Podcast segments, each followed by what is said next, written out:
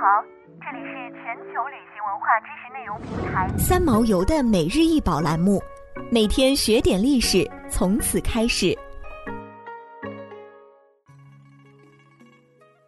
每天学点历史，从每日一宝开始。今天给大家分享的是辽白釉人手摩羯形提梁柱壶，长十九点五厘米，口径三点五厘米，底径七点五厘米，高十六厘米。通体白釉，壶前端为一少女头像，眉目清秀，头戴发髻，颈壁间有彩带、花朵做贴饰，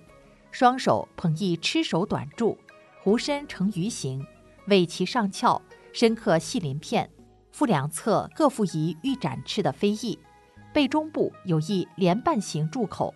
颈部和尾鳍之间有一桥形提梁。辽代以前，东北地区没有烧制瓷器的历史。辽建立以后，在中原影响下，开始瓷器生产，创造出具有北方民族风格和地域特色的辽代陶瓷。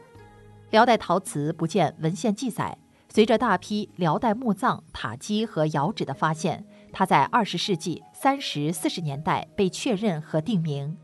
考古资料证明，辽代的陶瓷生产是在学习和沿用中原技术的基础上产生的。其中受华北的邢窑、定窑和磁州窑的影响尤为明显。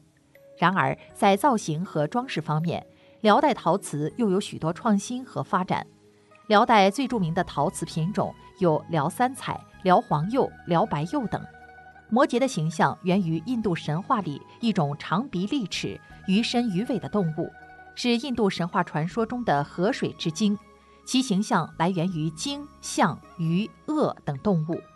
公元四世纪末的东汉时期，摩羯文和佛教一起传入中国。从东晋到唐，典籍对摩羯的记载是他身形巨大，能吞噬一切并加害于人。到洛阳迦南记记载，如来作摩羯大鱼，以肉祭人十二年，所以用摩羯为纹饰，做金银器或玉器，表达人们希望借此可以得到如来恩惠和保护的愿望。宋辽夏金佛教兴盛，使摩羯纹样在这个时期继续流行。契丹民族深受唐文化影响，对摩羯纹表现出浓厚的兴趣，在传承过程中进行创新，使之成为契丹人世俗生活中经常使用的纹饰。这件水柱将人及鱼、龙、鸟、螭等动物混合为一体，该器小巧精致，造型奇特，是辽瓷中罕见的造型。可能是古代文人磨墨用来装水滴水的器具。想要鉴赏国宝高清大图，欢迎下载三毛游 App，更多宝贝等着您。